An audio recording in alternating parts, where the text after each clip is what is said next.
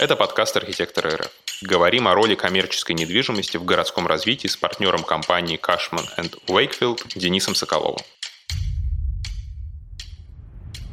С ритейлом есть у нас одна проблема. А, собственно, архитектурная школа, школа городостроительства у нас наследует так или иначе Советскому Союзу. Да, традициям СССР, традициям планирования. И, соответственно, а, вот по моим наблюдениям, а, в большой степени, особенно там архитекторам, градостроителям среднего поколения и старшего поколения, передал, я полагаю, что они передают это молодому поколению, это тоже обращаю внимание, передалось несколько презрительное отношение к торговле. Что вот, ну как, большие дела — это фабрики, это заводы, это микрорайоны, кварталы, застройка, проспекты. Ну и какая-то торговля, которая вообще непонятно, в общем-то, ну понятно более-менее зачем она, теори в теории градостроителям понятно, они ездят по заграницам, смотрят, но на практике, мне кажется, им это до сих пор не близко, до сих пор они относятся к торговле как к такой экономической паре, да, к чему-то такому относительно постыдному, без чего вроде как вот, вот у белых людей там в Европе там вроде как гор города не существуют, существует, это обязательно нужно.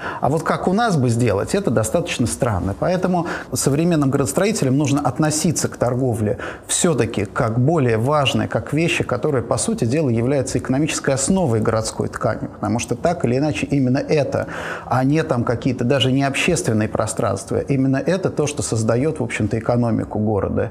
Это первое. И второе, конечно, понимать, да, понимать все взаимосвязи, а как все устроено в торговле. Потому что в торговле есть покупатель, есть собственник помещения, есть торговая компания. Торговая компания часто сетевая. Вот я постоянно сталкиваюсь, например, с какими-то парадоксальными заблуждениями, когда мне там градостроители или, опять же, люди с архитектурным бэкграундом начинают объяснять, что вот семейные магазины, как хорошо семейные магазины. Я им привожу в пример, говорю, вот смотрите, вот у вокзала там какого-нибудь берем, да, там вот эти всякие шаурма, там продается еще что-то. Вот это и есть на самом деле семейные магазины, да. Вы себе напрасно представляете семейные магазины, это вот эти фамильные там в английских деревнях, булочные, пекарни, не работает это сейчас, да. Это работает только как дань, как элемент традиции. В нашем случае, да, сетевой бизнес. Сетевой бизнес, без него нельзя. И надо понимать его роль, надо понимать, как вообще функционирует эта экономика. Вот это то, что люди должны, даже не то, что знать, задумываться. Это то, что любой западный человек знает там, со школьной скамьи, а тем более человек с высшим образованием. Но для российского человека до сих пор оказывается часто такой какой-то странной вещью. У нас в России, например, да, берем даже не то, что Москву, берем любой город. У тебя не, никаких нет прав, которые защищали бы, там, допустим, твою аренду. Ты арендуешь помещение, арендуешь на год. Через год у тебя арендная ставка поднялась, и твой бизнес рассыпался. 10 лет прикармливания, там, допустим, людей, да, создания там каких-то технологий, выпечки уникального хлеба – это невозможно в наших условиях, да, просто-напросто время вот этих вот семейных магазинов прошло, потому что сейчас все гораздо быстрее, сейчас есть кредитные там средства, да, и у людей есть альтернатива. Давайте даже называть вещи своими именами. Там та же Европа от чего страдает. Хорошо, там а, булочная э, семья владеет булочной, и перед э, отпрыском стоит вопрос, окей, я буду также продавать вот этот вот хлеб там, и мой доход будет составлять после выплаты там всех выплатов 300-400 фунтов, ну да, но у меня есть там вроде как дом, спокойная жизнь, а может мне стоит поехать в Лондон вообще и работать в инвестбанке и зарабатывать 10 тысяч фунтов, в общем-то. Что меня держит, что меня заставляет здесь, да? И это тоже большая социальная проблема, потому что на самом деле вот этот э, семейный ритейл, он во многом очень неэффективный, он консервирует, да, он консервирует социальную структуру. У нас в условиях развития, да, в, в условиях э, как бы развития э, экономики, развития города, это не работает. Спросите себя, хотите ли вы всю жизнь стоять за прилавком мясного магазина? Магазина, не имея перспектив, по большому счету, к увеличению, там, допустим, своего дохода. Сейчас в современном мире мало кто готов на это. Роль помещений и торговля и офисы относятся к тому, что называется коммерческой недвижимостью. Особенность коммерческой недвижимости заключается в том, что это помещение для бизнеса, для зарабатывания денег. Это помещение не для того, чтобы продать и капитализировать. Это помещение, которое, это как фабрики, это как заводы, которые продуцируют постоянно капитал, постоянно какую-то активность. Поэтому в девелопменте, если мы говорим про чистый девелопмент, да, вот с точки зрения девелопера, что такое такое торговля? Да? Торговля – это относительно такие вот э, предсказуемые, да, предсказуемые деньги, потому что девелопер понимает, какой у него поток, какие у него жители, есть закономерности, да, есть расчеты, которые позволяют ему очень более-менее четко предсказывать, сколько денег он заработает, какой будет у него поток людей. Да? Это понятная бизнес-модель. С офисами еще, а у офисов другой, другой смысл. Если, например, в торговле Кризис, например, да, кризис, а люди, вот как сейчас у нас, люди перестали ходить в магазин, вот, например, там в начале года, в начале года выплатили, допустим, перед выборами бюджетникам деньги, а потом бюджетникам сказали, знаете что, а теперь вот эти деньги мы как бы будем теперь вам меньше платить, чтобы компенсировать то, что вы заплатили. Соответственно, люди перестали ходить в магазин. Продажи просто вот начали катастрофически падать. Поэтому здесь э, вот эта экономика не очень устойчива к кризису, да. С офисами другая история. Офис, офисное здание для девелопера – это как банковский депозит. Ты построил хорошее здание, подписал 10-15 там, договоров аренды на 10 лет под гарантией там, и так далее и тому подобное, и у тебя практически гарантированный поток наличности. Ты приходишь в банк и говоришь, у меня офисное здание, в котором сидит там Ситибанк, там какой-нибудь Goldman Sachs, там еще кто-то. Вот, и банк говорит, слушай, я с удовольствием возьму это в качестве залога, потому что нет ничего надежнее вот этого, да, по крайней мере, на, на десятилетний срок. То есть это вот вещь, которая там создает капитализацию, которая позволяет строить долгосрочные планы. Вот у каждого, у каждого вот из этих функций, да, у каждой, у торговой или офисной, есть своего рода вот эта экономическая составляющая. Если вдруг какой-то бизнес говорит, а почему бы нам не диверсифицироваться? Вот, резонно спросить, если у вас не получается в основном в вашем бизнесе, плохо явно получается, вы хотите диверсифицироваться, почему вы считаете, что у вас в другом бизнесе получится лучше? Да? То есть есть вот ситуации, допустим, mix-use, это такая а, часто используется как, наверное, способ скрыть, наверное, некомпетентность, я бы даже сказал, да, потому что смотрят люди, ой, а мы сделаем микс-юз. А почему вы сделали микс Ну, потому что офисы там они не работают, торговля одна не работает, это не работает. Ну, собственно, то есть вы не можете построить нормальные офисы, вы не можете построить нормальную торговлю, вы не можете построить нормальное жилье. А вот микс вроде бы как-то у тебя будет существовать. На самом деле далеко не везде микс приемлем, это раз. И второе, а, у микс есть а, недалеко не все функции дополняют друг друга. Да? Условно говоря, там, допустим, офисная и жилая функция с точки зрения потребителя, она друг друга не дополняет совершенно совершенно. Офисные с гостиничной, да, очень хорошо, действительно живут. Офисные с торговой тоже не факт на самом деле, что они, потому что одно дело работающим людям совершенно не нужно толпящиеся там, например, покупатели. На самом деле это вот все зависит от э, конкретного участка, но микс-юз это не панацея. Более того, когда, например, вот мы там консультируем наших клиентов, которые строят микс-юз, всегда нужно, э, самое главное, нужно эти функции, по крайней мере, логически, конструктивно разделять. То есть, чтобы, несмотря на то, что это будет один единый комплекс, да, то есть для потребителя это может быть все одинаково, но они функционально должны быть разделены, потому что ты по-разному будешь привлекать финансирование, ты будешь, может быть, это продавать инвесторам. Построив огромный микс-юз комплекс, например, если ты будешь продавать его целиком за миллиард долларов, условно говоря, ты покупатель, таких покупателей в мире три, например, и не, далеко не, скорее всего, никто и не купит. А на каждую функцию отдельно, например, по 200 миллионов долларов, по 250, совершенно другая картина. То есть здесь вот это очень важно при проектировании. Микс-юз сам по себе не является чем-то хорошим или плохим. Это более сложная какая-то схема. И если у тебя не получаются простые схемы, у тебя точно не получится сложная. Ну вот, например, Лотте, Лотте Плаза. Это вот один из немногих, кстати, классических, чистых таких вот микс-юзов. Там офисы, там гостиница, там торговля. Из всего этого работает хорошо только гостиница.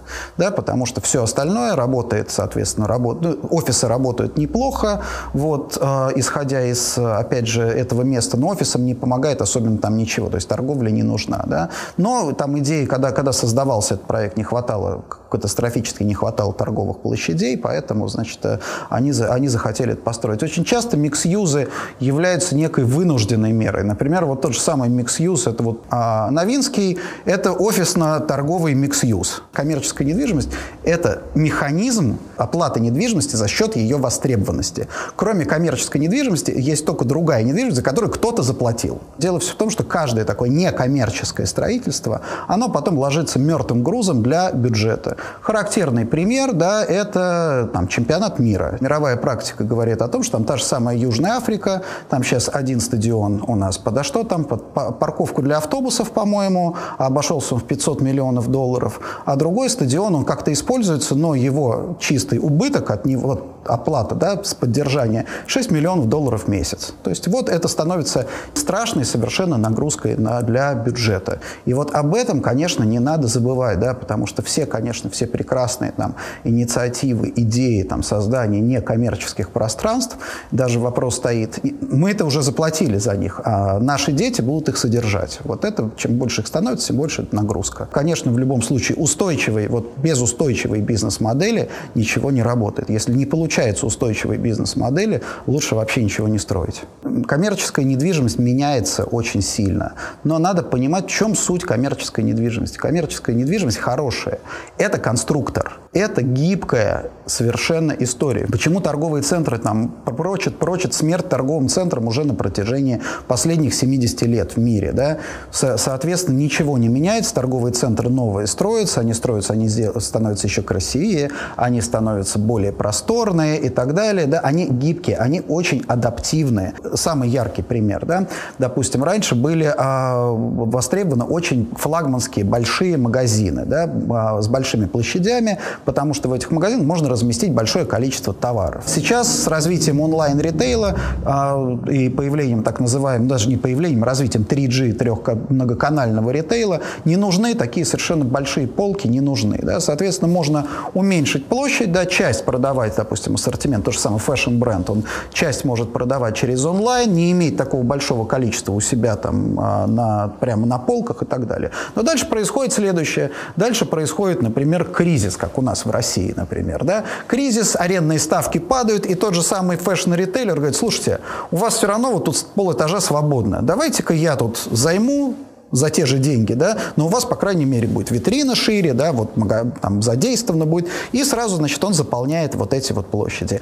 И это очень важно, потому что все вот такие объекты, они проектируются очень гибкими. Та же самая история с офисами, потому что очень много разговоров про там agile, коворкинги и так далее, но мы же прекрасно понимаем, что в основе всего этого стоит эффективная планировка этажа. Вот если у тебя в бетоне эффективная планировка этажа, у тебя хорошие лифты, у тебя хорошая вентиляция, вентиляции, у тебя 4,5 квадратных метра высота потолка, да, здесь ты можешь делать хоть кампус Гугла, да, хоть все, что угодно ты можешь делать. На одном этаже будет какой-то унылый офис банковский с кубиклами, да, на другом этаже будет креативное, там, шикарное креативное пространство. Это, вот современная недвижимость – это пространство.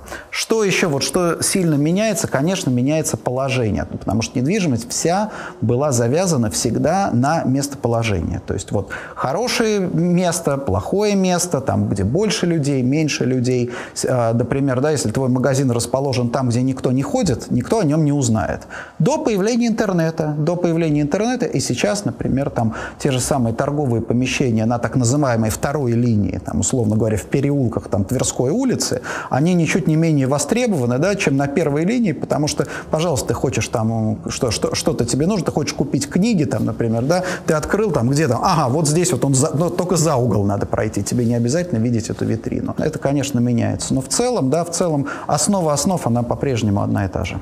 Эволюция а, торговли в России – это вообще очень болезненный вопрос, потому что мы были вычеркнуты, по сути дела, на, фактически на целый век из развития вот этого формата. И многие сейчас там проклинают вот эти там большие моллы, и я знаю, что в среде там градостроителей архитекторов очень негативное к ним отношение. Надо понимать простую вещь, да. Надо понимать, что это как большой там сталинский скачок, условно говоря, да, индустриализация. У нас не было, катастрофически не хватало торговых площадей. В тех условиях а, прав собственности, которые были там в 90-е, в начале нулевых, а, освоить, например, первые этажи там на там, улицах было невозможно, потому что там, понятно было, это все была черная приватизация, да, и каких-то вложений нельзя было делать. Это был покупка любого такого, там, допустим, магазина, был билет на войну, по большому счету. Можно было строить большие вот эти вот объекты, и они были построены. Соответственно, вот эти большие молы, они решили эту проблему. Они созда создали формат, который, да, который был э, понятен людям, и самое главное, понятен торговым компаниям, потому что есть еще большая история, это торговые компании. Торговые компании смотрят на все как, да? Нам где открывать? В Польше магазин или в России? Где есть подходящие площади? Есть в России подходящие площади, будем работать в России. Да? А, соответственно, просто заполнить а, торговые центры и вообще вот эти площади и насытить рынок за счет не сетевого формата сегодня невозможно в принципе. Да? Вот, поэтому как бы вот эта часть, вот эта история закончилась. Теперь оказалось что? Оказалось, что у людей меньше денег, а теперь усилиями, собственно, и московской администрации в том числе у нас появились общественные пространства, людям стало куда ходить. Появились, даже у нас появилась хорошая там, ну, ей, наверное, уже немного осталось там театром всяким у нас и другим общественным э, интересным мероприятиям, но тем не менее, да, появились какие-то серьезные альтернативы, и люди сказали, нет, мы больше вот как бы культурологическая функция, культурная функция торговых центров умерла. Да? Мы больше не будем ездить всей семьей на целый день в Мегу, это глупо. Соответственно, стали развиваться форматы более мелкие, да? более маленькие, а форматы на улицах, малые торговые центры, да? которые там а, ближе, ближе уже к человеку. Если в свое время мы проводили исследования, там москвичи были готовы тратить больше часа на дорогу в торговый центр. Сейчас это, наверное, уже скорее исключение вообще из правил. То есть если тебе нужна какая-то тумбочка из Икеи специфичная, ты поедешь, но только в этом случае. Да? Вот. А, поэтому, конечно, и вот торговля, а торговля адаптируется. Площадей у нас сейчас ну, наверное, да, наверное, достаточно, наверное, достаточно, потому что у нас, конечно, в России, вот мы сейчас сталкиваемся с тем, что у нас очень, конечно, основная наша проблема – бедный ассортимент. У нас не хватает ассортимента товаров. К сожалению, большинство людей, которые у нас живет, им кажется, что все, в общем-то, все нормально, так оно примерно и должно быть, но, тем не менее, мы видим, да, мы видим вот эту проблему, мы видим проблему ассортимента, и получается, что нам действительно большие, вот как бы одним блоком большие торговые площади не особенно нужны. Что нужно знать э, архитекторам о ритейле? Архитекторам обязательно надо знать, примерно представлять себе не какие форматы ритейла, а какие компании бывают. Да? То есть архитекторам надо четко себе представить, что есть вот условно H&M. Вот что такое помещение под H&M? H&M это крупнейший, один из крупнейших в мире ритейлеров. Да? То есть это вот ну, как бы дешевый fashion, да? то есть это то, ну, что везде должно быть. То есть как, если, э, условно говоря, если помещение подходит H&M, оно будет подходить и другим. Что есть, например, да, есть X5. У них есть форматы супермаркетов, гипермаркетов. Какие требования к ним предъявляются? Вот эти требования, которые предъявляют, а, допустим, да, а, магазины, они должны знать. Та же самая история, как с гостиницами. Да, когда строится гостиничный комплекс, например, всегда изначально этот комплекс, это гостиничное здание, строится под спецификацией, условно говоря, там, Хаята, например. Ни один вменяемый человек не будет строить просто гостиницу, а потом пытаться ее сдать. Он сразу будет знать, это подходит Хаят, это подходит подходит, там, допустим, Holiday Inn. Так и здесь.